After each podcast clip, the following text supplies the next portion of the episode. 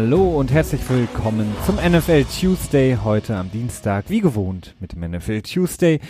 Wir stehen kurz vor dem March Madness im College Basketball. In der MLB werden zwölf Jahresverträge mit einem Wert von 430 Millionen Dollar ausgehändigt und in der NFL ist das Ganze schon wieder so ein bisschen abgeflacht. Die Free Agency ist schon so ein bisschen wieder in Stocken geraten, beziehungsweise die großen Namen sind unter Vertrag genommen worden. Deswegen wollen wir heute so ein bisschen, äh, wenn man so möchte, im zweiten Teil aufwischen und gucken, was ist noch da in der Free Agency, welche Spieler sind noch da, welche sind noch verfügbar, welche wurden vielleicht, seitdem wir das letzte Mal mit dem NFL Tuesday bei euch auf den Ohren waren, ähm, unter Vertrag genommen, was ist passiert, plus einige kontroversere Themen haben wir mal wieder leider auch mit im Programm. Ähm, wir müssen natürlich über Kareem Hunt sprechen, die Sperre, über Tyreek Hill, Robert Kraft gibt's Neuigkeiten. Diese Themen, die uns in den letzten Wochen so ein bisschen ähm, ja auch intern hier aufgewühlt haben, die wollen wir natürlich auch besprechen, denn das sind wir euch natürlich schuldig, aber auch uns und unserem Anspruch, hier diesen Podcast zu machen. Und damit ein Hallo an dich, Christian. Hi Felix und hallo an euch da draußen. Genau, starten wir doch, Christian, im Grunde genommen mit äh, der ähm, Causa Kareem Hunt, das ist ähm, kurz nachdem wir unsere letzte Folge ähm, fertiggestellt hatten, rausgebracht haben, veröffentlicht hatten, kam das raus. Die NFL, nachdem sie im Grunde genommen fast, ja, wie lange ist es her? Ein halb, Dreivierteljahr fast oder halbes Jahr? Ähm, in ja ihre Ermittlungen betrieben hatte, nachdem dieses Video aufgetaucht war aus der Hotellobby ähm, beziehungsweise vor dem Hotelzimmer an dem äh, zu sehen ist, wie Kareem Hunt die Frau zu Boden schlägt, auf sie eintritt. Er von den äh, Kansas City Chiefs entlassen worden war, da dann auch die äh, Beschuldigung kam, dass er sie angelogen hatte, denn Kansas City hatte schon etwas gehört von einem Vorfall. Kareem Hunt hatte aber damals unter anderem Andy Reid, den Head Coach, belogen, indem er gesagt hat, da ist nichts vorgefallen, schon gar keine handgreifliche Auseinandersetzung. Das Ganze äh, wisst ihr sicherlich alle, ist dann ähm, durch dieses Video natürlich aufgeploppt und er wurde entlassen. Ähm, er wurde in der Zwischenzeit äh, dann auch von den Cleveland Browns zumindest unter Vertrag genommen, war noch auf der Liste des Commissioners. Jetzt hat die NFL offiziell eine acht Spielesperre gegen Kareem Hunt ausgesprochen, sprich die Cleveland Browns können mit ihm dann erst ab Woche 9 rechnen in der NFL. Ja, genau. Ähm, wichtig dabei zu erwähnen ist natürlich auch nochmal, dass Kareem Hunt, äh, naja, zumindest in dem Statement von den Kansas City Chiefs äh, war es so, dass sie gesagt haben, dass sie ihn entlassen, weil er die Unwahrheit gesagt hat, nicht aufgrund der Tatsache, dass er sich gewalttätig gegenüber einer Frau verhalten hat, ähm, hat ähm, ein Geschmäckle, wie man bei uns hier in, in Münsterland sagt, naja, nicht, nicht wirklich, aber äh, wie man weiter im Süden sagt, ähm, genau, und jetzt ist die acht Spiele Sperre rausgekommen. Für mich persönlich war es sogar ein bisschen viel. Also nein, falsch formuliert. Äh, ich hatte mit weniger gerechnet, sagen wir es mal so. Denn ähm, es ist so, dass äh, in dem, in dem im CBA beziehungsweise in der Personal Conduct Policy, das ist, glaube ich, streng genommen ein, ein Zusatzartikel zum CBA, eine Maximalstrafe von sechs Spielen äh, steht, wenn man sich gegenüber dem gegenüber dieser Ehrenkodex ist auch nicht das richtige Wort, oder? Verhaltenskodex. Verhaltenskodex, genau. Wenn man sich äh, den quasi bericht, ähm, in dem Fall waren es zwei Fälle, äh, auf die Kareem Hunt jetzt quasi äh, auf Grundlage dessen Kareem Hunt bestraft wurde. Einmal war halt der besagte Fall mit dem, wo das Video auch rausgekommen ist, wo er die Frau, ähm, ja, ich glaube, streng genommen, glaube ich, geschubst hat und danach auf sie eingetreten hat. Ne? Ich glaube, so war das, wenn ich das richtig in Erinnerung habe. Und das andere war dann, äh, tja, eine Auseinandersetzung von einem, von einer Disco, glaube ich, mit einem Typen dann in dem Moment, wenn ich mich da richtig erinnere. Also sprich, es wurden zwei Taten zugrunde gelegt und dann wurde sich äh, auf diese acht Spiele, tja, festgelegt. Meiner Vermutung nach auch äh, quasi dann schon kommuniziert mit Kareem Hunt selbst und seinem Agenten, um dann äh, quasi nicht nochmal in einen Prozess äh, gehen zu müssen, wo man dann ja, wo Hunt dann quasi die, die Strafe anfechtet. Ne, das Recht hat er laut CBA. Also jeder Spieler kann Strafen und auch jeder Besitzer natürlich auch äh, anfechten und dann wird das quasi vor einem Ombudsmann wenn man so möchte, äh, geregelt bzw. geklärt und dann kommt das finale Urteil mehr oder weniger. Und meines Erachtens wurde sich da schon in dem Moment mehr oder weniger darauf geeinigt, damit man die Sache dann auch ad acta legen kann und dann nicht nochmal quasi damit mit so negativen Themen in, äh, in den Nachrichten sein muss. Ja, das ist ja die generelle Regel und ich rede mir natürlich auch immer gerne hier den Mund fusselig, beziehungsweise eigentlich mache ich sehr ungern über diese Thematik noch weiter zu sprechen, aber es, man muss es natürlich. Die NFL verfolgt im Grunde genommen seit jeher die gleiche Art und Weise, mit diesen Fällen umzugehen. Man setzt die Spieler auf diese ähm, Liste des Commissioners, man hat diese Untersuchungen, für die manchmal viel Geld investiert wird, manchmal verhältnismäßig wenig investiert wird. Auf jeden Fall, man ermittelt und irgendwann die, über diese Ermittlung kommt relativ wenig an die Öffentlichkeit, außer dass am Ende gesagt wird, ja, wir haben mit allen Beteiligten gesprochen und irgendwie mit der Polizei und so weiter und so fort. Ähm, ich bezweifle schon fast stark, dass sie wirklich mit dem Opfer sich auch intensiv beschäftigt haben, die NFL. Sie haben es wahrscheinlich auch interviewt, aber inwiefern, das weiß man leider ich nicht. Ich glaube nicht. Ich meine, das wäre rausgekommen, dass die NFL sich selbst gar nicht mit dem Opfer unterhalten hat. Würde passen. Sondern ja. sich, sich darauf bezogen hat, dass quasi Kansas City sich äh, mit dem Opfer unterhalten hat. Ich glaube, so war das, das ist äh, großartig. formuliert. Das, das macht absolut Sinn, wenn ich ähm, dann das Team, äh, dem Team das überlasse.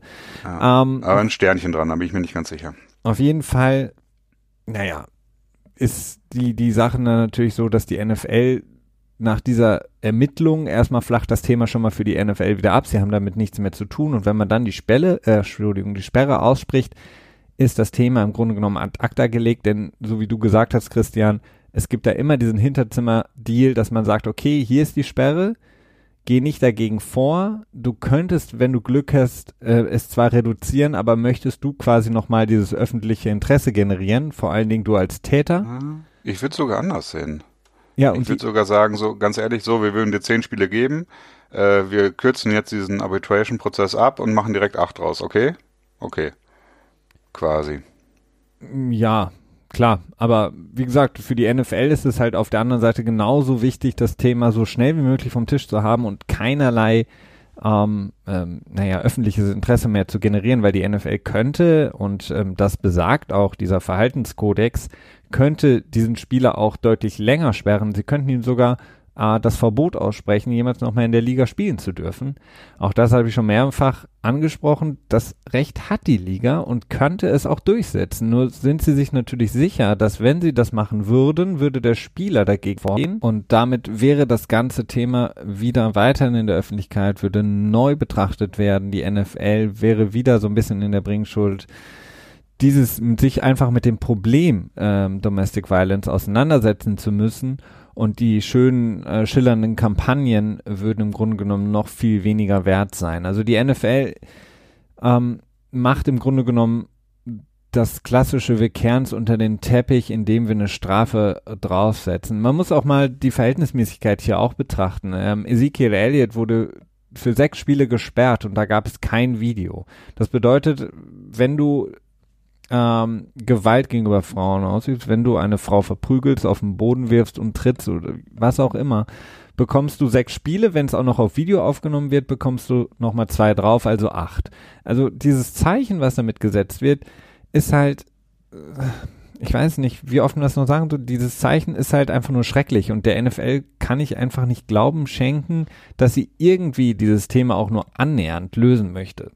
Sie hoffen einfach inständig, vor allen Dingen in der Offseason, wenn die ganzen Spieler viel zu viel Zeit haben, dass ja nichts passiert. Sollte was passieren, verfahren sie im Grunde genommen nach ihrem äh, Zettel, auf dem stehen drei Punkte, nämlich ähm, sagen, dass es echt doof ist und dass man das nicht möchte, dass der Spieler auf äh, die Liste kommt, dass der Spieler erstmal nicht mehr teilnimmt am Spielbetrieb und dass dann irgendwann eine Sperre ausgesprochen wird.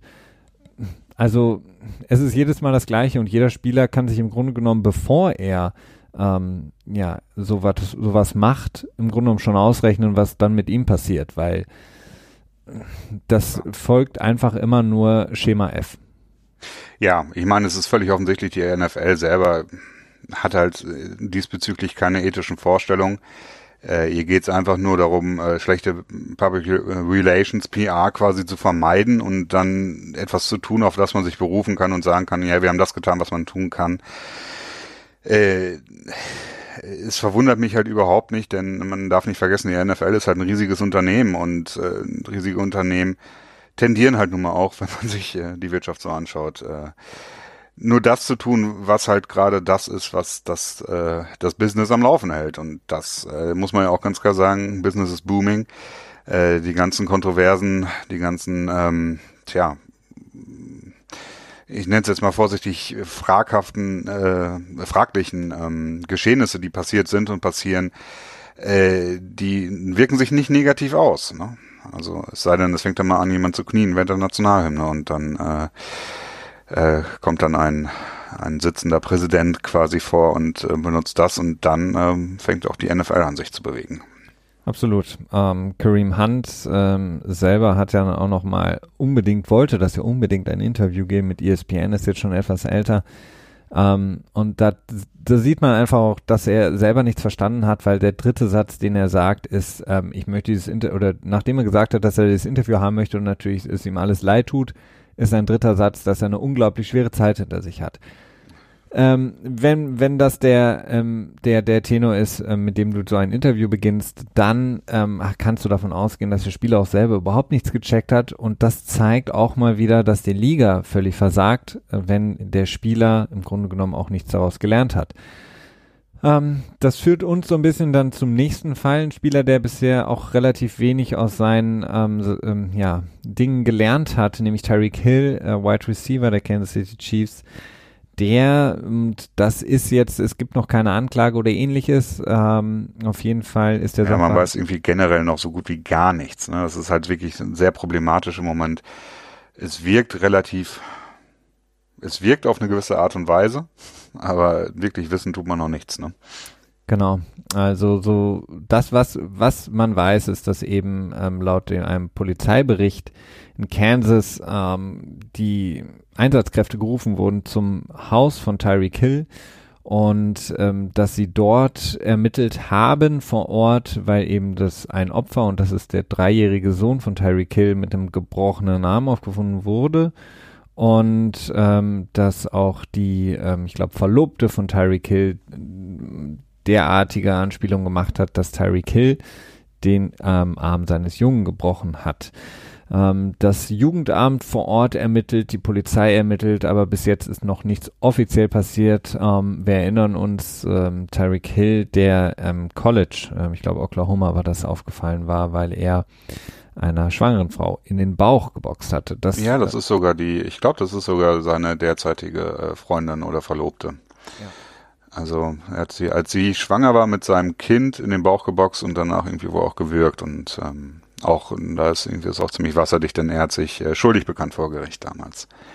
Korrekt. Ähm, daraufhin ähm, sollte er eigentlich auch ähm, oder hat er dann auch absolviert eine ähm, naja, Anger Management, wie man das so schön nennt. Ähm, und ähm, offensichtlich hat das auch da nicht so viel gefruchtet. Auch da ist jetzt natürlich die Frage, was passiert A juristisch und B, was macht die Liga damit? Auch da kann man jetzt wahrscheinlich erwarten, dass die Liga, äh, wenn da jetzt nichts wirklich passiert, äh, was juristisch ähm, vom Belang wäre für Tyreek Hill, auch wahrscheinlich nicht sehr aktiv werden wird. Ähm, die Frage ist nur, wie lange geht das dann noch gut? Ja, doch, also ich, ähm, also zum einen ist es halt wirklich sehr komisch, dass auch diesen, in diesen Polizeiberichten, also die Polizei ist zweimal wohl äh, an der Adresse gewesen, an der Tyreek Hill wohnt. Und äh, in beiden Polizeiberichten war der Name Tyreek Hill jeweils nicht genannt. Äh, in einem wurde die, die Mutter quasi genannt als ähm, andere involvierte Parteien äh, auch da wirkte schon so ein bisschen für mich, als wenn da irgendwie ein, irgendjemand äh, dafür gesorgt hätte, dass der Name von Tyreek Hill quasi nicht genannt wird, damit das Ganze möglicherweise irgendwie on the down low gehalten werden kann. Ähm, das ist jetzt mein, mein halber Aluhut, den ich mir mal wieder hier aufsetze. Auf der anderen Seite glaube ich, dass es bei Gewalt gegen Kindern generell ähm, wird anders wahrgenommen, deutlich anders wahrgenommen. Deswegen glaube ich, dass da äh, für den Fall, dass es wirklich Tyreek Hill war, wonach es im Moment für mich äh, ja schlussmäßig schon so aussieht, aber man weiß es halt wirklich noch nicht, glaube ich, äh, deutlich schwieriger werden kann.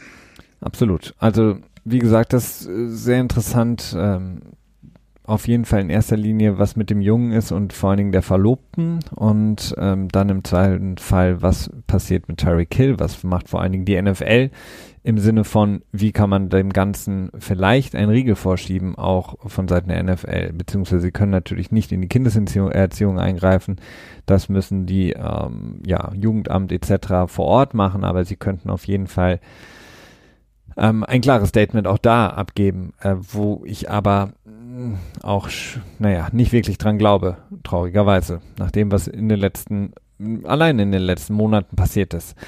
Ähm, dann kommen wir noch zum dritten Punkt, äh, den wir besprechen müssen, was ich eingangs sagte, äh, die Causa Robert Kraft, die extrem, extrem ruhig geworden war, nachdem die Story rauskam mit Robert Kraft und dem ähm, ja, Prostitutionsring in Miami beziehungsweise Florida, Miami nicht genau, ähm, ist es sehr, sehr ruhig gewesen. Man hat im Grunde genommen gar nichts gehört, weder von der Liga noch von den ähm, Leuten, die in beispielsweise Boston die, die, New England Patriots verfolgen, für die Medien. Da hat sich im Grunde genommen niemand getraut, auch nur irgendwas zu sagen, obwohl ja der ähm, die, die Polizei auch diese öffentliche Pressekonferenz oder kurz dieses Statement ähm, gegeben hatte, wurde nichts berichtet. Ähm, Robert Kraft hat im Grunde genommen weitergemacht wie bisher. Es war, er war ein bisschen weniger äh, in der Öffentlichkeit, aber nichtsdestotrotz war er zu sehen. Ähm, jetzt berichtet das Wall Street Journal, Christian, dass äh, Robert Kraft ein Deal angeboten wurde, beziehungsweise ihm und den vielen anderen Herren, die da auf dieser Liste aufgetaucht sind. Ja, ich glaube, es waren 200 Leute, die insgesamt ähm, vorgeladen, ich weiß gar nicht, ob das das richtige Wort ist, aber indicted auf jeden Fall wurden.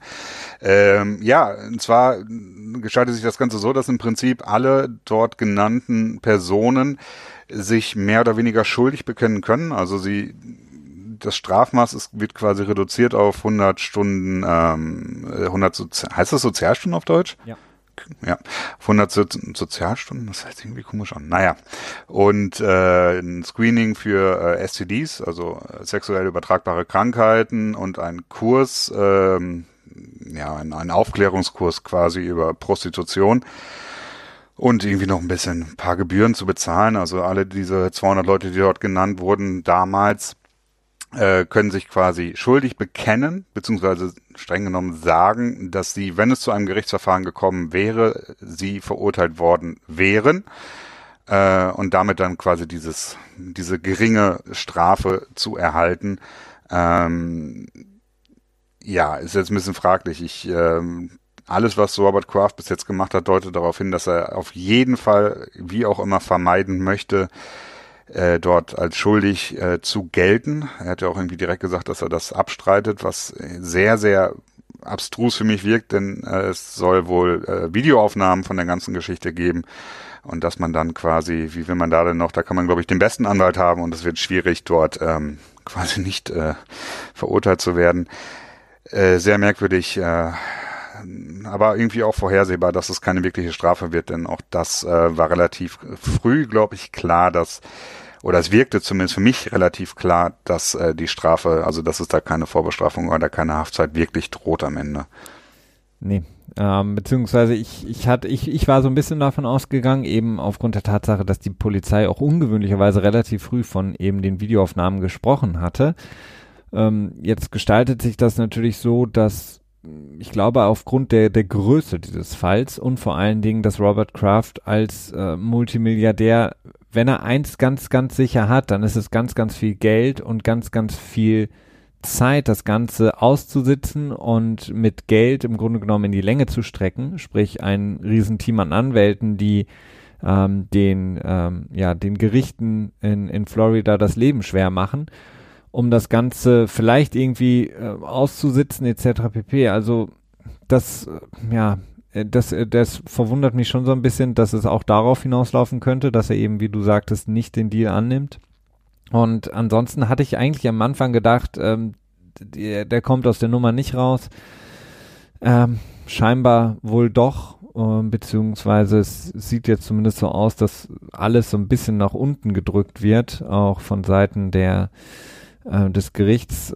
das ist jetzt sehr schwierig. Also wie gesagt, ich stehe immer noch zu dem, was ich gesagt habe bezüglich des, was die NFL damit machen sollte, beziehungsweise dass Robert Kraft als Owner, als äh, Schlüsselfigur unter den Besitzern in der NFL, als einer der bekanntesten Besitzer eines der renommiertesten und erfolgreichsten Teams im Grunde genommen oder de facto in meinen Augen nicht mehr in der Position auftreten darf, in der er jetzt ist, nämlich als Besitzer dieses Teams. Ähm, das Ganze, ja, ich hatte es vielleicht auch ein bisschen mehr gehofft, als dass ich es ähm, der Realität angepasst habe, denn die Realität sieht jetzt so aus, als käme da irgendwie raus und am Ende kriegt er wahrscheinlich noch, ähm, weiß ich nicht, ähm, ähm, Beglückwünschungen von den anderen Besitzern, die sagen, hey, das hast du aber gut gemacht, dass du da wieder rausgekommen bist ähm, ist, äh, ja, mhm. ich weiß nicht. Es ist wirklich sehr, sehr, ja. sehr, sehr Hanebüchen, was da passiert und vor allen Dingen auch, ähm, dass, dass es offensichtlich so scheint, als könne er weitermachen. Ja, ähm, ist ein sehr, die Informationslage ist sehr dünn, finde ich. Ich habe irgendwie auch mal am Rande irgendwie aber auch nur in einem Tweet, ich habe da leider die Quelle auch nicht gesehen, dass es angeblich, dass die die Dame, mit der Robert Kraft, die Frau, mit der äh, Robert Kraft dort in, in Kontakt gewesen ist, dass es in dem Fall sich auch gar nicht um eine Zwangsprostituierte in dem Moment gehalten, ge gehandelt haben sollte.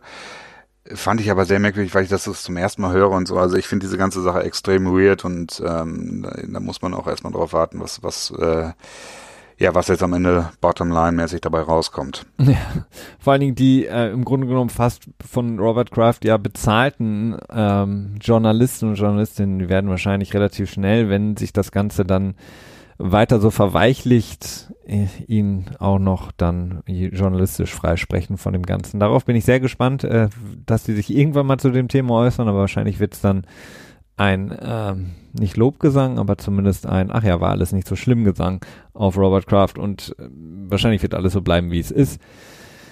Mit Tom Brady, die hat man, da hat man Fotos gesehen, ist er offensichtlich, das Verhältnis ist wohl nicht zerrüttet. Ähm, die beiden ähm, teilen sich den Privatjet, um aus dem Urlaub zurück nach Boston zu fliegen und sehen aus, als könnte kein Wässerchen ihre Stimmung trüben.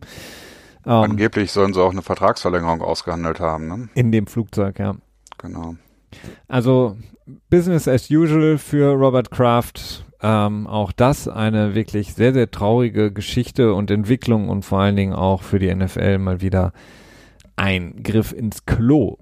Ähm, Christian, jetzt haben wir diese Themen abgefrühstückt. Ähm, jetzt reden wir über die Free Agency, denn die ist zwar nicht mehr annähernd so, hatte ich eingangs ja gesagt, nicht mehr annähernd so heiß, da passiert nicht mehr annähernd so viel. Ähm, was ganz viel jetzt passiert, sind eben Spieler, die, naja, eher weniger, na, ich will nicht sagen wichtig, aber auf Grundlage dessen, dass sie eben nicht so großen Namen haben, ähm, jetzt gesigned werden, Teams wechseln. Aber im Grunde genommen Teams zu 80 oder 90 Prozent, was zumindest die Free Agency angeht, abgeschlossen haben mit der Kaderplanung und sich jetzt eher darauf vorbereiten, okay, wie geht's jetzt in den Draft? Ähm, müssen einfach mal gucken, was ist so passiert, seitdem wir das letzte Mal wirklich die großen Namen besprochen hatten in der Free Agency. Welcher Name taucht für dich auf, wo du sagen würdest, das ähm, ist ein Name, den wir jetzt hier besprechen sollten? Ja, ähm, zwei Namen würde ich in dem Moment nennen. Und zwar Quarterbacks, die, äh, die nicht mehr Starting Quarterbacks sein werden. War vorausgesetzt, es passiert nichts, äh, nichts Tragisches auf der Position vor ihnen. Willst du damit Blake Bortles ansprechen? Äh, ja, und Ryan Tannehill. Und Ryan Tannehill. Genau, Blake Bortles zu den Los Angeles Rams äh, für einen Einjahresvertrag. Ich weiß nicht, hast du Zahlen? Ähm, was? Nein, ich glaube bekommt? noch nicht. Nee. Okay.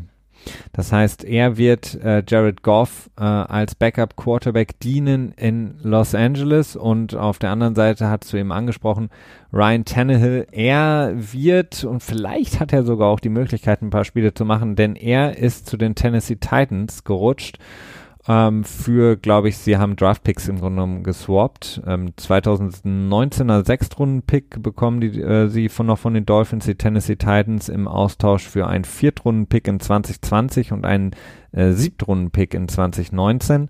Und, und 5 Millionen in Salary Cap Space. Das ist das Interessante an dem Deal. Ja. Und denn ähm, ja, schlussendlich haben die Dolphins äh, ja äh, quasi gesagt, okay, Salary Cap brauchen wir nicht, dafür gibt uns einen Viertrunden-Pick quasi. Ja. Und die, ähm, der Vertrag ist auch ein Einjahresvertrag für Ryan Tannehill, ähnlich wie bei Blake Bortles. Äh, Ryan Tannehill, wie gesagt, wird dann hier erstmal hinter Marcus Mariota, aber auch Marcus Mariota ist eine Persönlichkeit oder ein Quarterback, der seit ja, einigen Jahren jetzt im Grunde genommen, wenn man so die ersten Jahre in der Liga mal so ein bisschen beiseite schiebt, klassisch underperformed, also nicht annähernd dem entspricht, was man sich auch erhofft hatte, als er gedraftet wurde von den Tennessee Titans, mit äh, im Grunde genommen ganz, ganz vielen verschiedenen Verletzungen zu kämpfen hat, in jeder Saison eigentlich auch mit mehreren Verletzungen immer wieder ausfällt, Spiele nicht spielen kann. Ähm, das heißt, da könnte Ryan Tannehill wirklich deutlich mehr Möglichkeit haben, auch wieder aufs Spielfeld zu kommen, im Gegensatz zu Blake Bortles. Der sollte Jared Goff sich nicht verletzen, aber das sah jetzt in den letzten Jahren nicht so aus, als wäre Jared Goff da anfällig, ähm, auf jeden Fall die Bank drücken wird. Ja, tatsächlich. Also Ryan Tanner hat vielleicht noch, hat, ja, zumindest jetzt betrachtet, die deutlich besseren Optionen, vielleicht seine Karriere so ein bisschen zu revitalisieren oder zum wiederzubeleben, je nachdem. Ähm, denn, äh, wie du schon sagtest, Marcus Mariota ist jetzt auch in seinem Option Year, sprich, äh, er ist auch nach diesem Jahr Free Agent. Äh, da wird auch eine Frage gestellt werden. Und vielleicht erhofft Tennessee sich ja auch so, so, so als kleine Randhoffnung, dass Tannehill vielleicht auch der Quarterback der Zukunft sein kann. Äh, ich glaube nicht, dass sie davon ausgehen. Das sollten sie auf jeden Fall nicht tun. Aber naja, wer weiß. Die äh, Miami Dolphins, ähm, da können wir nachher noch mal ein bisschen drüber sprechen, über das Vorgehen der Dolphins insgesamt, haben die Lücke jetzt schon mal gefüllt ähm, auf der Quarterback-Position, die Ryan Tannehill hinterlassen hat, äh, denn sie haben Ryan Fitzpatrick geholt. Ryan Fitzpatrick, der ja in Florida sowieso ähm, unterwegs war, der hat ja für die Buccaneers letzte Saison gespielt den haben sie geholt für einen, äh, einen Zweijahresvertrag mit ähm, 11 Millionen, ganz viel Incentives drin, klassischerweise für einen 36-jährigen Quarterback, der schon sehr, sehr viele Teams gesehen hat. Auf jeden Fall jetzt alle in der AFC East, äh, bis auf die Patriots. Für alle hat er jetzt gespielt oder wird er spielen, denn er war ja schon bei den Bills, er war bei den New York Jets, jetzt eben bei den Miami Dolphins, ähm, wie gesagt, ähm, für zwei Jahre und mit ganz, ganz vielen Incentives drin könnte das Ganze auf 20 Millionen rausgepusht werden. Ähm, es wird sich zeigen, ob Fitzmagic ähm, da was machen kann oder ähm, im Grunde genommen so ein bisschen unter die Räder gerät, so wie es dann häufiger auch war bei den Stationen, in denen er ähm, ja angenommen wurde. Ähm, ich bin gespannt auf Ryan Fitzpatrick in Miami. Ja, sag mal mal, Felix, was hat Ryan Fitzpatrick mit Tom Brady, Peyton Manning, Drew Brees, Patrick Mahomes, Ben Roethlisberger, Andrew Luck und Tony Romo gemein? Äh, ähm, ich hätte erst irgendwas von Active Quarterbacks gedacht, aber dadurch, dass du Peyton Manning genannt hast, fällt das schon mal raus. Ähm, puh, was er mit denen gemein hat. Die meisten ähm, Saisons mit mehr als sagen wir mal 2000 Yards Passing? Ähm, möglich. Aber darauf, worauf ich hinaus will, ist, dass diese acht Quarterbacks die einzigen Quarterbacks sind, die in den letzten fünf Jahren mehr Passing Touchdowns erzielt haben, als sie gesackt wurden. Bei einem Minimum von 500 Passing Attempts. Ah, okay. Also zumindest da reiht er sich in äh, eine illustrere Runde ein. Wie Keine, du schon sagtest. Bitte? Keine Elite-Runde? Nur illustriert. Ja, Flecko ist ja nicht dabei.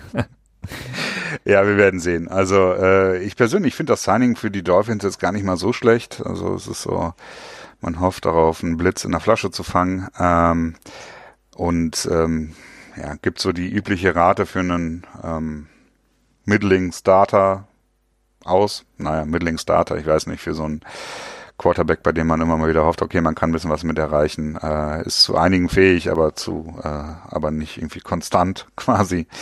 Und äh, geht so ein bisschen den Rebuild damit ein, den Miami wohl gerade relativ äh, stark forciert, wie man an den Moves, die sie gerade machen, äh, sehen kann.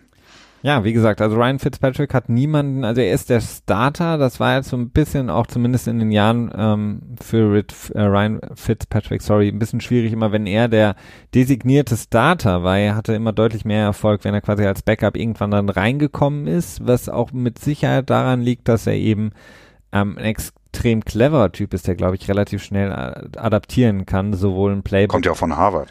Als auch genau so, so eine Kultur in einem Team.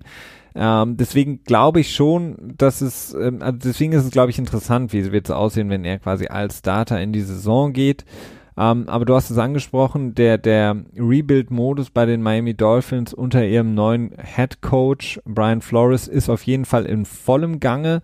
Ähm, deutlich, deutlich, ja, beziehungsweise am stärksten von allen Teams, muss man momentan sagen, haben sie den, den Rebuild angestoßen, haben ja auch ähm, jetzt Quinn, ähm, den, der, der Defensive End, der viel zu viel Cap für sie verbraucht, ähm, ganz, ganz offen sozusagen ins Schaufenster gestellt und sogar angeboten, da auch Salary von ihm zu übernehmen, sollten man irgendjemand einen Trade Partner gefunden werden, der dann am besten irgendwelche Kompensationen anbietet in Form von Draft Picks. Also die Dolphins machen den kompletten Rebuild, werfen im Grunde genommen alles raus, was zu viel Geld kostet, um dann wirklich down the stretch äh, für die nächsten zwei, drei Jahre ein komplett neues, junges Team aufzubauen.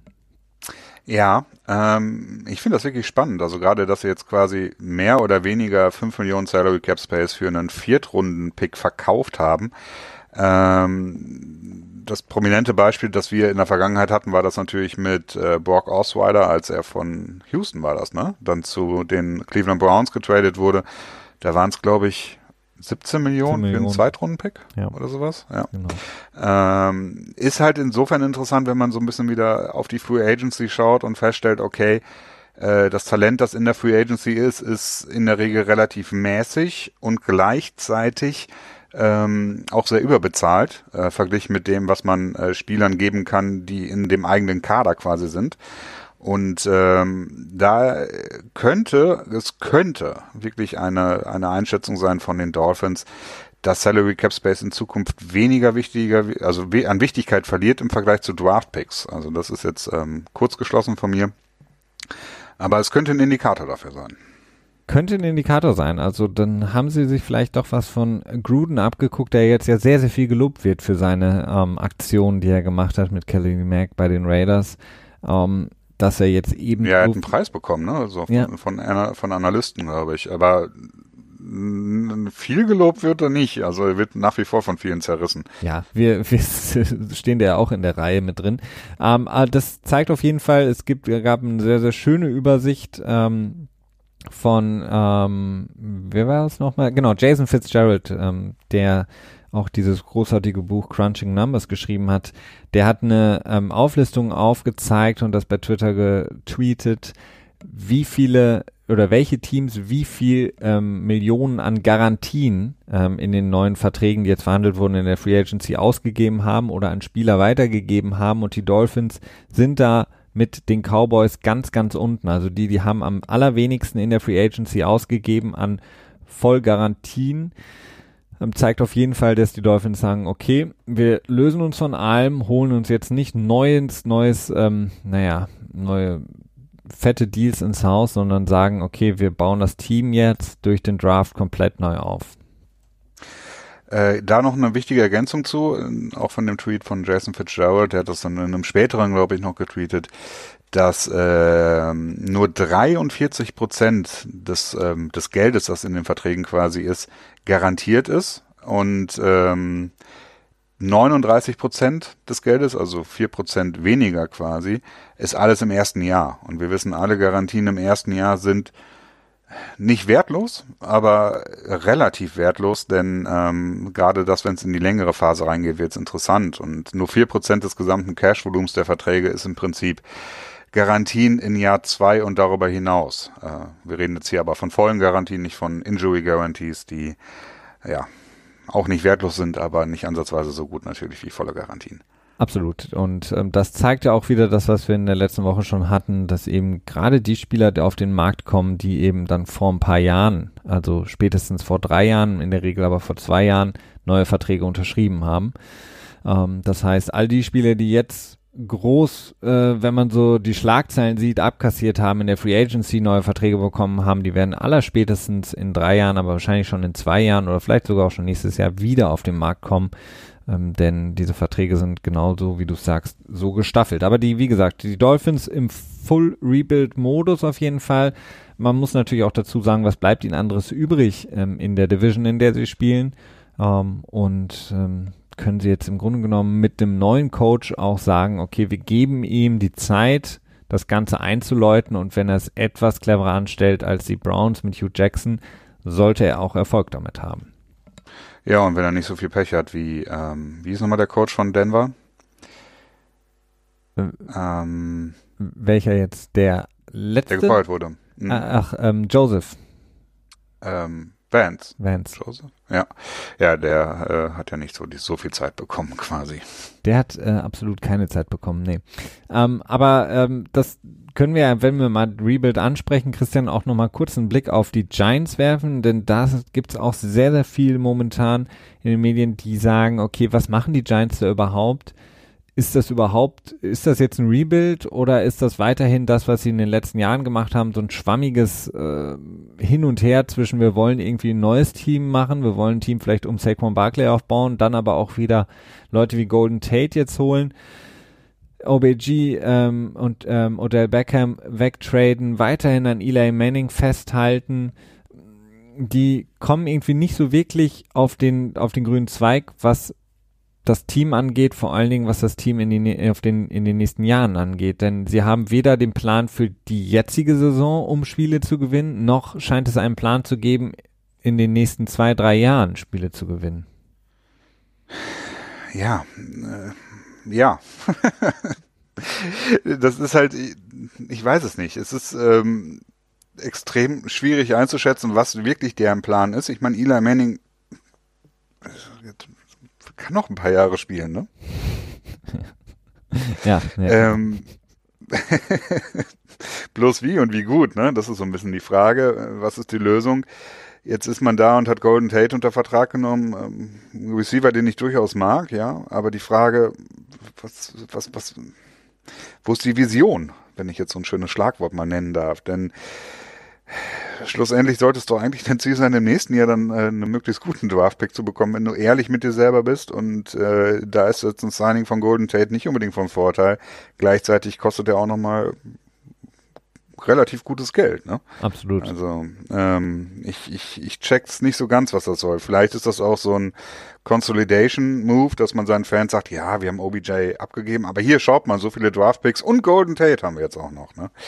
Also so in Richtung äh, Fanbeschwichtigung. Ähm, sinnvoll finde ich es nicht, denn äh, Golden Tate macht das Team sicherlich besser, aber toward end, warum? Ja, eben. Das ist die große Frage. Also die, die, dieses, dieses Spiel aus voll reingehen ins nächste Jahr mit dem Ziel, wirklich was zu erreichen in dem Jahr und dann das Team quasi aufzuplustern oder zu sagen, okay, wir versuchen jetzt so ein bisschen ähm, sauber zu machen im Team und zu sagen, okay, wir gucken auf die nächsten Jahre, beziehungsweise Stand jetzt, wir wollen Deadline ähm, übernächste Saison oben mitspielen können. Und genau dazwischen sind die Giants irgendwo. Also der, der, äh, ähm, Odell Beckham wegzutraden, äh, denkst du dann, okay, jetzt wollen sie wirklich den Rebuild machen, dann holen sie wieder jemanden wie Golden Tate zurück. Ähm, das ähm, und dann natürlich die Causa Eli Manning ist wirkt wirklich alles sehr, sehr strange.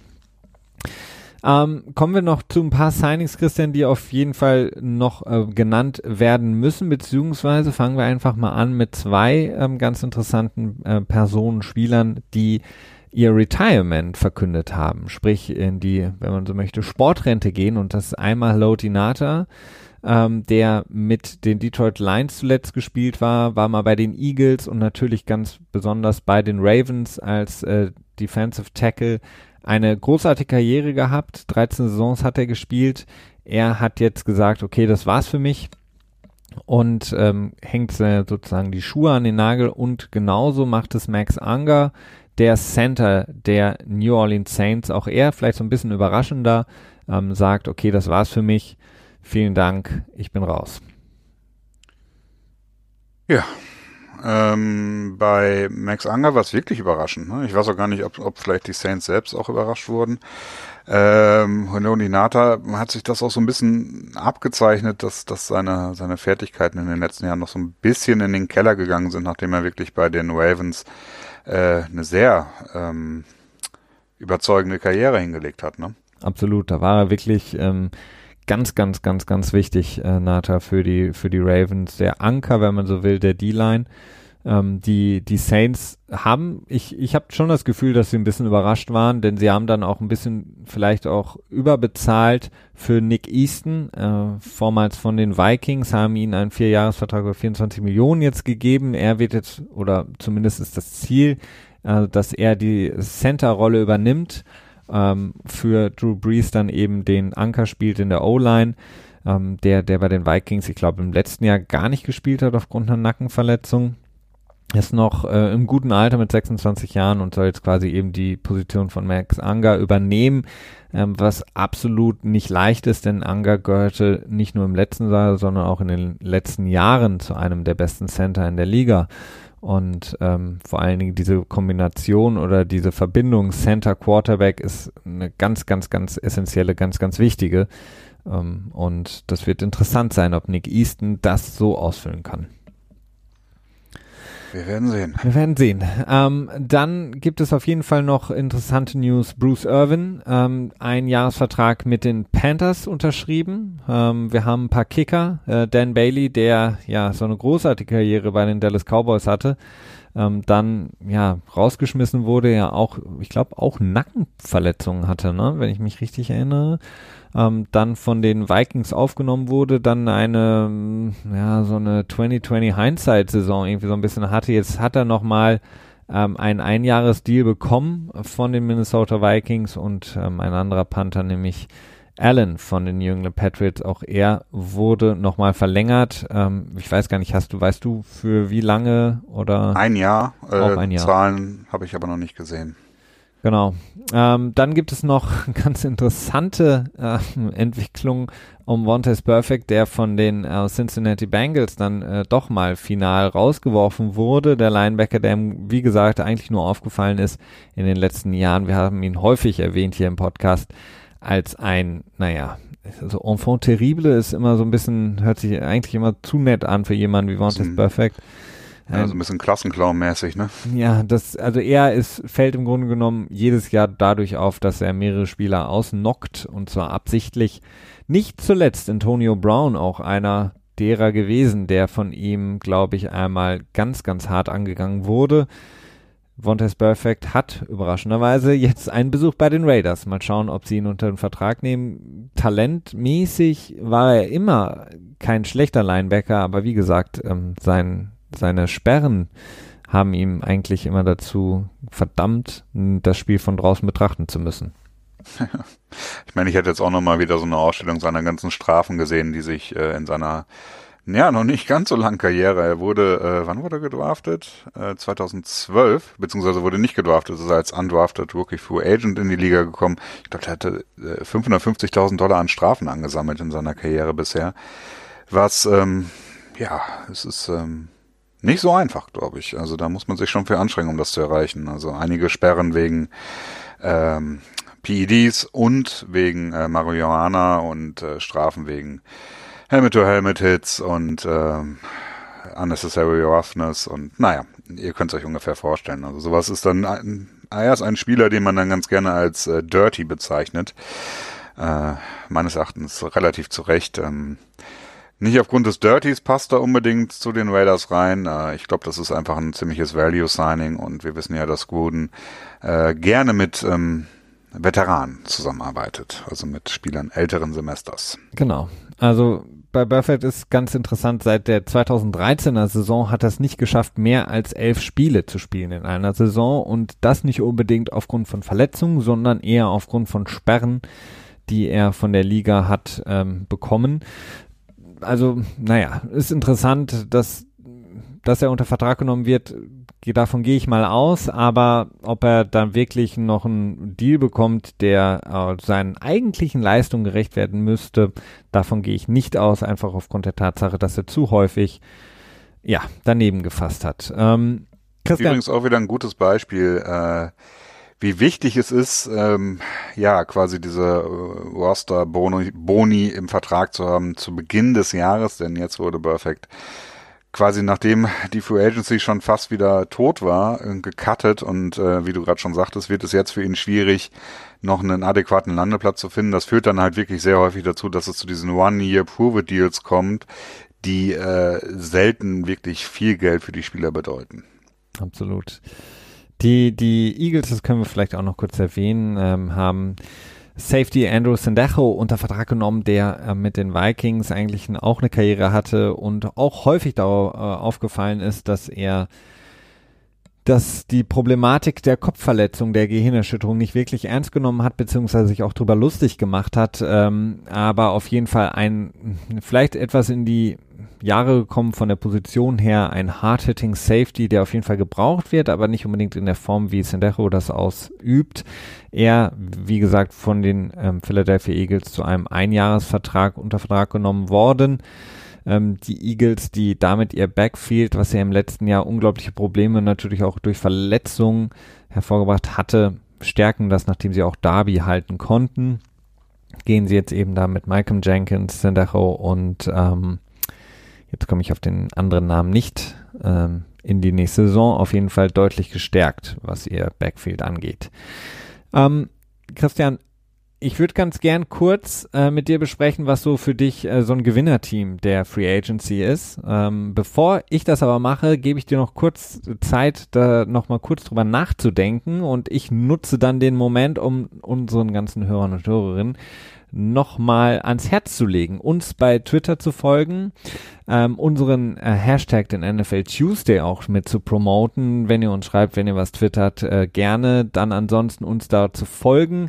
Und natürlich ganz besonders wichtig für uns bei iTunes uns zu folgen, uns zu abonnieren, uns zu hören und natürlich gerne eine Bewertung da lasst mit fünf Sternen, gerne auch vielleicht noch schriftlich eine Bewertung da lasst und natürlich auch genauso überall da, wo man Podcast findet. Äh, Spotify ist da noch zu nennen den NFL Tuesday mitpromotet und so ein bisschen was zurückgibt für die Zeit, die wir natürlich gerne dafür aufbringen. Aber darüber freuen wir uns sehr, wenn ihr da dabei seid, uns abonniert, uns Bewertungen da lasst und das Ganze natürlich auch bei Twitter. Und da freuen wir uns natürlich auch jederzeit über Fragen und Anregungen von eurer Seite.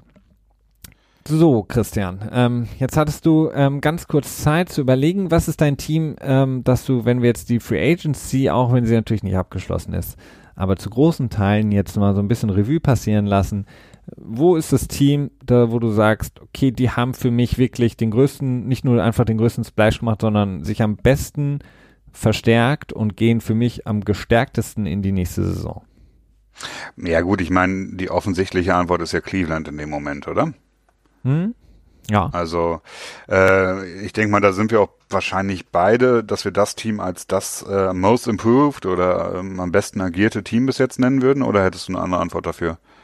Ähm, ja, doch. Also Cleveland einfach nur aufgrund der der Tatsache, dass sie eine wirklich, wenn alles so klickt und passiert, wie es passieren soll, eine unglaublich furchteinflößende Offense aufs Feld bringen. Ja, gepaart mit einer vernünftigen Defense, ne? Sheldon Richardson jetzt noch mal mit unter Vertrag. Ich meine, wir haben ja letzte Woche schon ein bisschen drüber gesprochen. Ähm, für mich ganz klar der Gewinner, wenn man, ja, eigentlich müsste man die vorne weg nennen und danach über den zweiten reden. Also ich glaube, dass da äh, an dem Platz wirklich keiner mehr streitig äh, arbeiten kann. Natürlich muss ich das alles noch unter Beweis stellen, äh, das steht natürlich außer Frage, aber das musst du ja bei jedem Team. Und äh, schlussendlich ist es nur so ein Gefühl, was man dann vielleicht hat so am Ende, dass man sagt, so, ah, nee, ich weiß nicht, ob das so klappt oder nicht. Ja, ich, ähm, ja, sorry, wollte ja. noch was dazu sagen? Ja, ich würde dann quasi meinen, meinen zweiten Pick ins Rennen dafür schicken. Okay, und der da wäre? Ähm, Green Bay.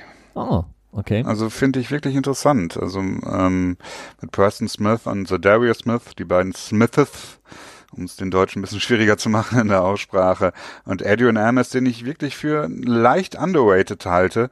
Ähm, meines Erachtens äh, haben sich wirklich gut verbessert. Wissensfraglich ist noch was mit, was ist in der Wide Receiver Position. Vor allen Dingen, wenn jetzt auch noch Wendell Cobb weggehen sollte, ist immer noch als Free Agent einer der besten verbleibenden Free Agents äh, im Markt. Aber Green Bay gefällt mir wirklich gut. Ähm, dass sie sich tatsächlich mal so der Free Agency geöffnet haben, was sie ja sonst eigentlich nicht wirklich tun. Ne? Das stimmt.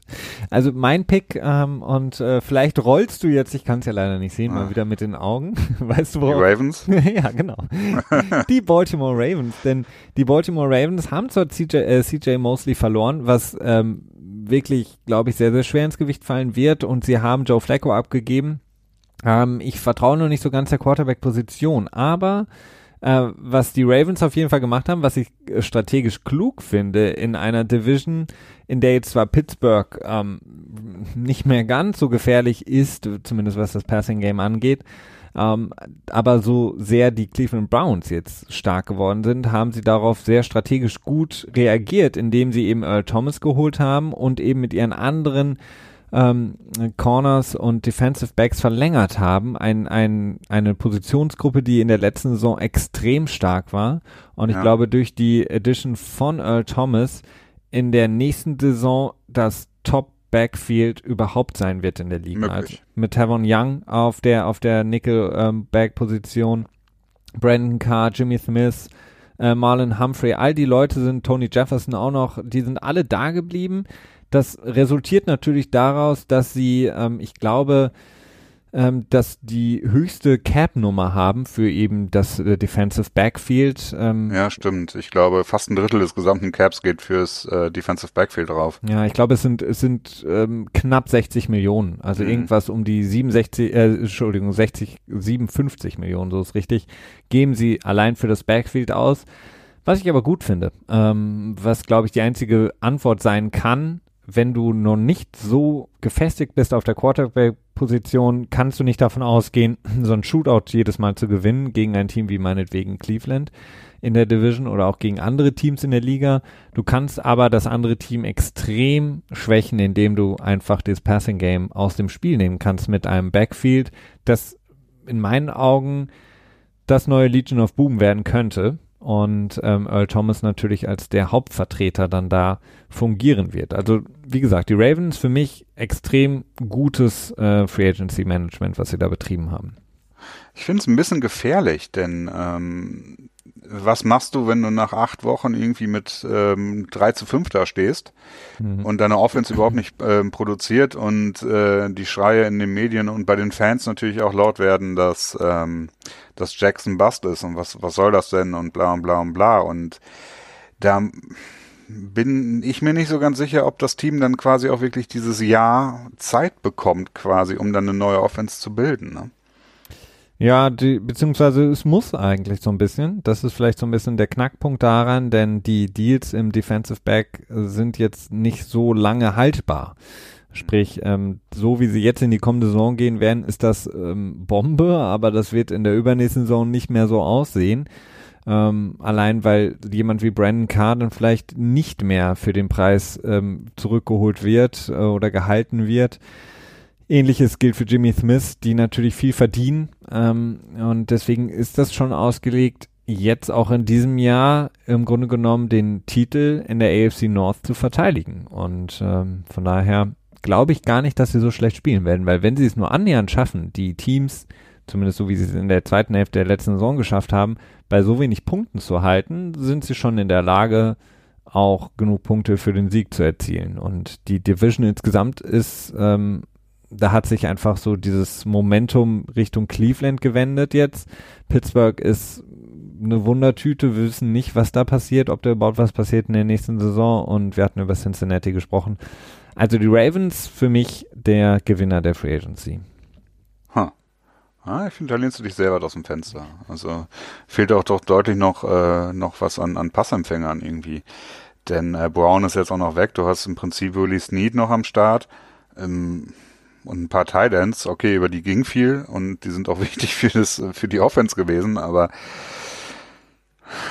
ja, wer weiß. Okay, es gibt nur immer noch den Draft und vielleicht gibt es auch noch irgendwie einen Trade oder so, das darf man alles nicht vergessen. Aber im Moment ähm, finde ich die Ausrichtung riskant. Riskant, ja, es ist natürlich riskant, aber vielleicht die, die bessere Alternative, als zu versuchen mitzuhalten in der Offense, denn das ist halt schwierig. Ähm, du hast es angesprochen, vielleicht gibt's ja noch ein paar Sachen, wir können auch kurz nochmal nennen. Es gibt natürlich auch noch ein paar ähm, interessante Namen, die verfügbar sind, ähm, die noch kein neues Team gefunden haben. In der Free Agency, da sind Namen zu nennen, wie beispielsweise Ezekiel Ansa von den Detroit Lions, der unterm Tag gespielt hatte, Justin Houston, der vielleicht, naja, wohl so alt ist er jetzt auch nicht mit seinen 30 Jahren, ja. genauso wie Ansa ähm, von Kansas City rausgeworfen wurde aufgrund seines hohen Cap-Hits. Äh, Dominican Sue, der ja so ein bisschen seine Karriere auch wieder neues Licht gegeben hatte im letzten Jahr mit den Rams. Eric Barry, der jetzt, äh, nachdem Earl Thomas zu den Baltimore Ravens gegangen ist, natürlich mit den Cowboys in Verbindung gebracht wird.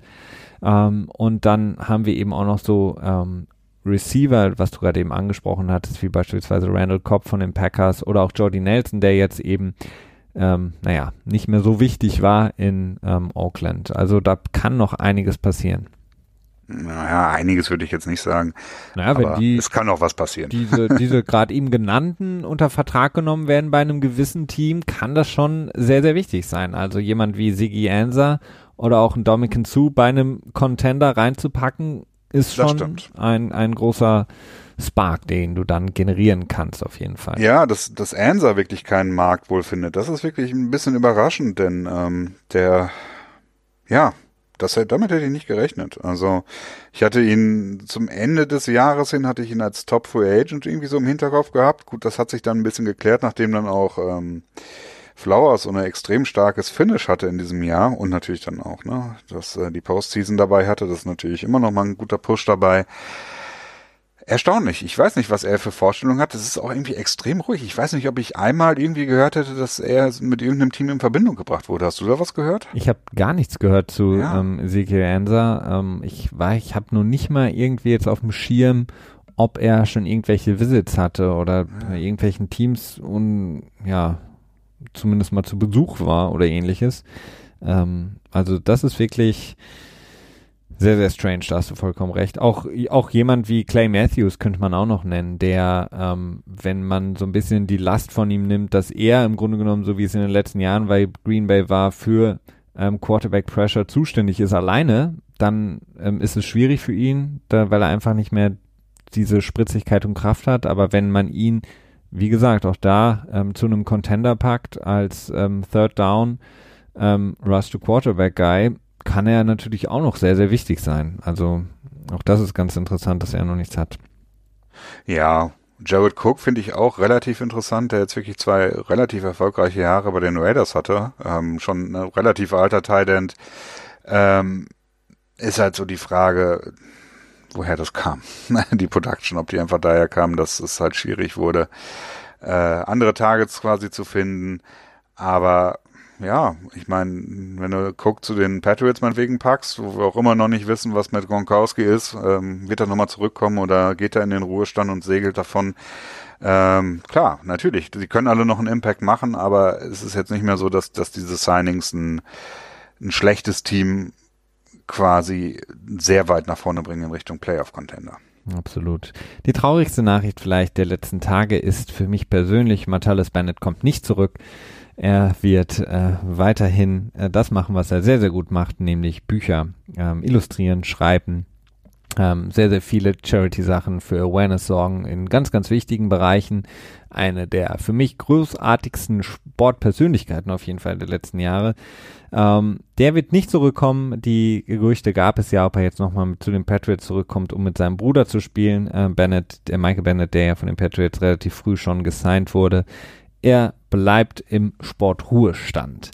Ähm, Christian, wir haben noch ähm, eine Sache, die, die wir so ein bisschen besprechen wollten, die ganz interessant geworden ist ähm, durch so einen kleinen äh, Tweet, also Twitter-Beef ähm, zwischen Richard Sherman und im Grunde genommen, ja, wem eigentlich? Das ist irgendwie so ein bisschen. Florio vom Pro Football Talk. Pro Football Talk, ja, beziehungsweise auch so ein bisschen, äh, Richard Sherman hat die Bühne so ein bisschen auch wieder genutzt, um im Grunde genommen ein Thema anzusprechen, und zwar das Thema der ähm, Agenten, äh, die für die Spieler Verträge verhandeln, aushandeln, dafür zuständig sein sollen, möglichst viele Garantien in Verträge zu packen oder möglichst viel Geld, Cash rüberzubringen zu den Spielern Wir hatten über Drew Rosenhaus gesprochen, der vielleicht prominenteste, weil er sich selber sehr prominent empfindet.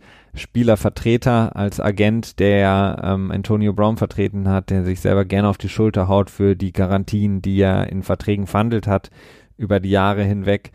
Richard Sherman, der selber seinen Vertrag verhandelt hat bei den äh, San Francisco 49ers, er war etwas pikiert, nachdem es da ein Treffen gab. Ja, wahrscheinlich rührt es auch so ein bisschen daher, dass er im letzten Jahr, als er seinen Vertrag mit den 49ers ausgehandelt hatte, äh, ja, wirklich zerrissen wurde, kann man schon fast sagen. Meines Erachtens auch nicht wirklich zu Unrecht. Also den Vertrag, den er da ausgehandelt hat, der war ja nicht gut. Er hat drei Millionen voll garantiert gehabt, ne? Ja, er hat also, auf sich selbst gesetzt, wie man so schön Ja, sagt. gut, aber das ist halt einfach klar. Man kann diese Einstellung haben, man kann das als Spieler auch tun, aber es ist objektiv betrachtet nicht gut, denn äh, du hast keine Sicherheiten. Er hat äh, zwei Millionen pro Jahr hat er darauf ähm, äh, darauf gewettet, dass er quasi viel spielt, also in dem äh, Game Day Roster Bonus Gedöns quasi. Ja, das ist schwierig. Nun wissen wir auch, die 49ers sind ähm, gerne in der Richtung, dass sie Pay as you go machen, also dass du quasi äh, Jahr für Jahr bezahlst und sehr teamfreundliche Geschichten machst, alles schön und gut. Aber ähm, ich könnte mir sehr gut vorstellen, dass ein Agent in dem Fall einen besseren Vertrag ausgehandelt hätte mit einer Garantie. Was aber nicht heißt, dass äh, nicht Spieler theoretisch das Ganze selber auch machen können. Denn wir haben es mit den Rookie-Deals gesehen, äh, die sind mittlerweile relativ geslottet. Tendenziell könnten Spieler auch dahin gehen und verstehen, wie Verträge quasi zu klassifizieren sind, äh, wie man sich vergleicht, beziehungsweise die eigene Production mit anderen Spielern vergleicht, um dann halt quasi auf einen Level zu kommen. Ähm, schlussendlich bin ich mir nicht so ganz sicher, ob Agenten wirklich notwendig sind oder nicht. Ähm, ich könnte mir vorstellen, dass relativ viele Agenten nicht notwendig sind, weil sie ziemlich durchschnittliche Arbeit machen.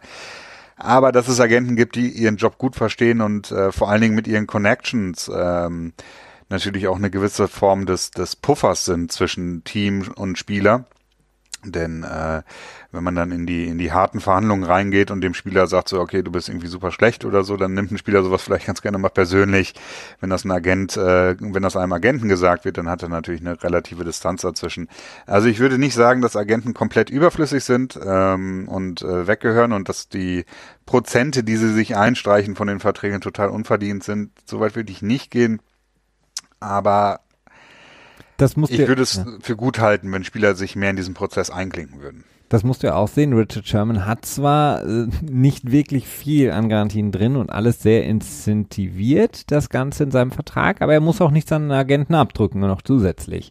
Ja gut, ja. aber ich glaube, dass ein, die 1,5 Prozent, die hätte ein Agent, glaube ich, rausholen können.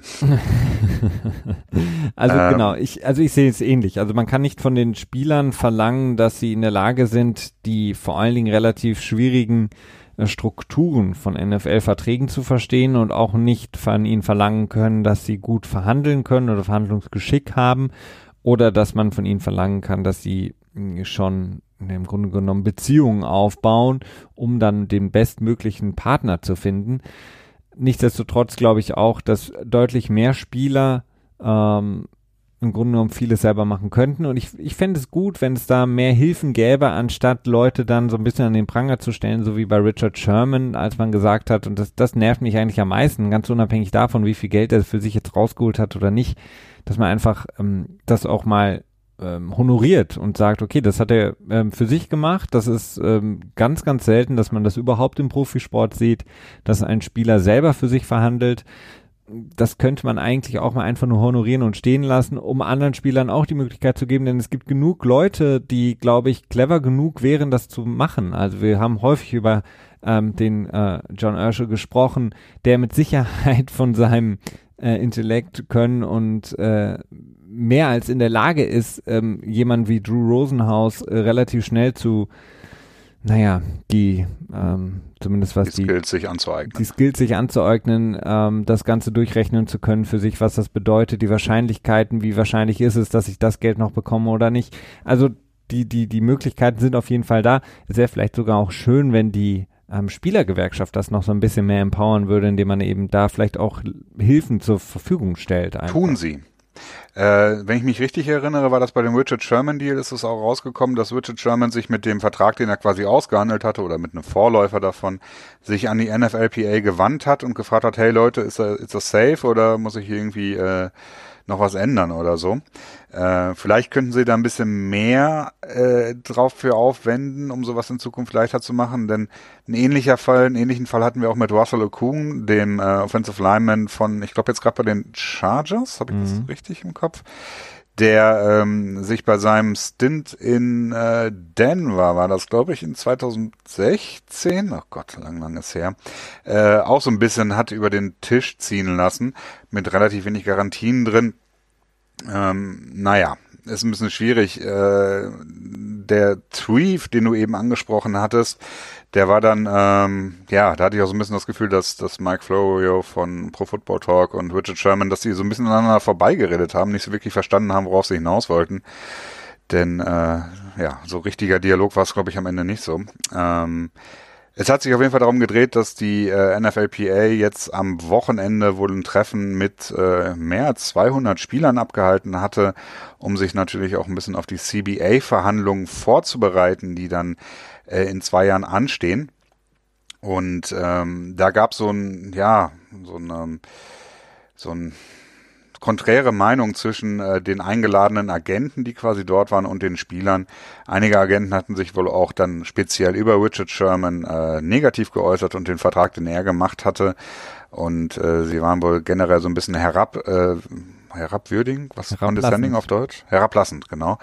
Äh, gegenüber den Spielern ähm, ja, ist, ist natürlich eine Sache, da kann ich schon verstehen, dass das äh, Pro Football Talk sich dann natürlich auch denkt, okay, das ist, da ist ein Disput quasi gewesen. Absolut. Das ist, ist im Grunde genommen so klassische Lobbyarbeit, die natürlich die Agenten für sich gemacht haben im Sinne von, ihr braucht uns, ähm, wir sind mhm. auf alles vorbereitet, auf alle Eventualitäten. Natürlich auch die Spielergewerkschaft sagt, wir sind natürlich die, die am besten darauf vorbereitet sind. Sollte es, sollte man sich nicht auf einen neuen Tarifvertrag einigen, für einen Lockout gewappnet sind und auf der anderen Seite natürlich die Spieler, die ähm, das Selbstverständnis haben, so, ey, sorry, ihr arbeitet für uns alle ähm, kümmert euch mal lieber darum, dass unsere Verträge besser aussehen, wenn mhm. wir nämlich jedes Mal in den Nachrichten lesen müssen, dass ähm, irgendwelche in, in anderen Sportarten Leute über zwölf Jahre 430 Millionen verdienen. Das ist jetzt so ein bisschen übertrieben ausgedrückt, aber das ist, sind natürlich die Standpunkte, die dann aufeinander rasseln und die natürlich dazu einladen, aneinander vorbeizureden.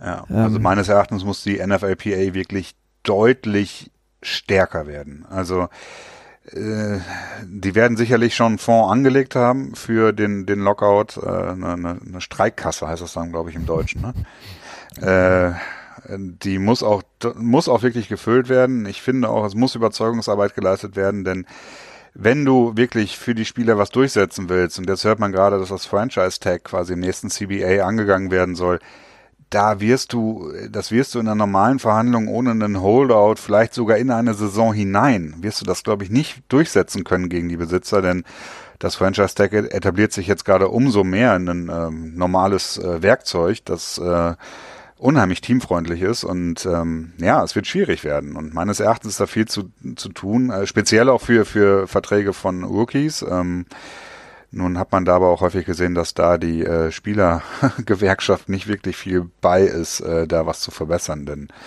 die Rookies sind ja in der Regel noch nicht in der Liga drin. Das wird auf jeden Fall sehr, sehr spannend ähm, zu sehen sein, wie sich das Ganze entwickelt. Christian, ich würde gerne mit einem kleinen äh, Nugget schließen, unsere heutige Episode, und zwar äh, mit der News, dass ESPN nach einem Jahr mal wieder versucht, Peyton Manning in das Monday Night Football Booth zu holen.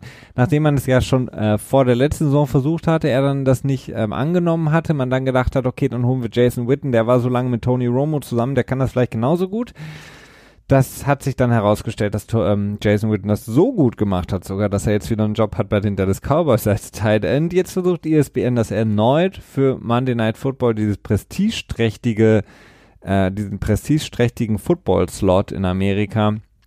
Ähm, Im Grunde genommen über ganz, ganz viele Jahre das einzige ähm, ja, Night Game, das einzige wirkliche Primetime Game da eben Peyton Manning zu holen. Ich bin gespannt, ob er jetzt nach einem Jahr, wo er wirklich so ein bisschen in der Versenkung verschwunden ist, sagt, okay, ich komme zurück und sich dann mit Tony Romo messen muss. Ja, ich finde das sehr schön. Ich glaube es aber ehrlich gesagt nicht so richtig. Ähm, ich glaube, dass er irgendwie doch andere Interessen im Moment hat. Wobei jetzt ist er noch ein Jahr hat dann, es ist schwierig, schwer vorherzusehen, aber ich würde es mir wirklich wünschen, denn ähm, bei ESPN Plus hat er so eine wöchentliche Videokolumne, würde ich mal sagen, oder so ein äh, Film-Review, wo er quasi sich immer einen Spieler, glaube ich, anschaut, ne? Oder? Oder generell, ja, so eine so eine Analyse generell. Das finde ich sehr schade. Man kriegt das irgendwie aus Deutschland nicht, ohne irgendwie über eine VPN-Geschichte zu gehen. Das ist leider geblockt für äh, Nicht-US-Amerikaner. Oder Es gibt einige Clips bei YouTube mittlerweile. Genau. Aber leider kann man sie halt nicht, äh, kann man ESPN Plus nicht hier aus Deutschland abschließen und sich das dann anschauen. Ähm, ich finde, er macht das sehr gut und ich könnte mir auch wirklich sehr gut vorstellen, dass er dann aus der Booth das Ganze extrem gut aufarbeiten würde. Ja, ich, äh, ich würde es ich würd's feiern. Auf jeden Fall hat er auch einen sehr großen ähm, ja, Lachfaktor, den er mitbringt, denn er ist doch sehr humoristisch. Das sieht man nicht nur in den Werbespots, sondern auch in vielen anderen Spots, in denen Peyton Manning schon mal aufgetaucht ist. Das soll's für heute gewesen sein. Wir danken euch fürs Zuhören. Wie gesagt, der Appell an euch, die Bitte, bleibt bei uns, folgt uns, bewertet uns, Sterne, schreiben, alles abonnieren, all das, was man im Podcast machen kann und natürlich hören. Und wir hören uns in der kommenden Woche wieder beim NFL Tuesday. Macht es gut. Bis dahin. Ciao.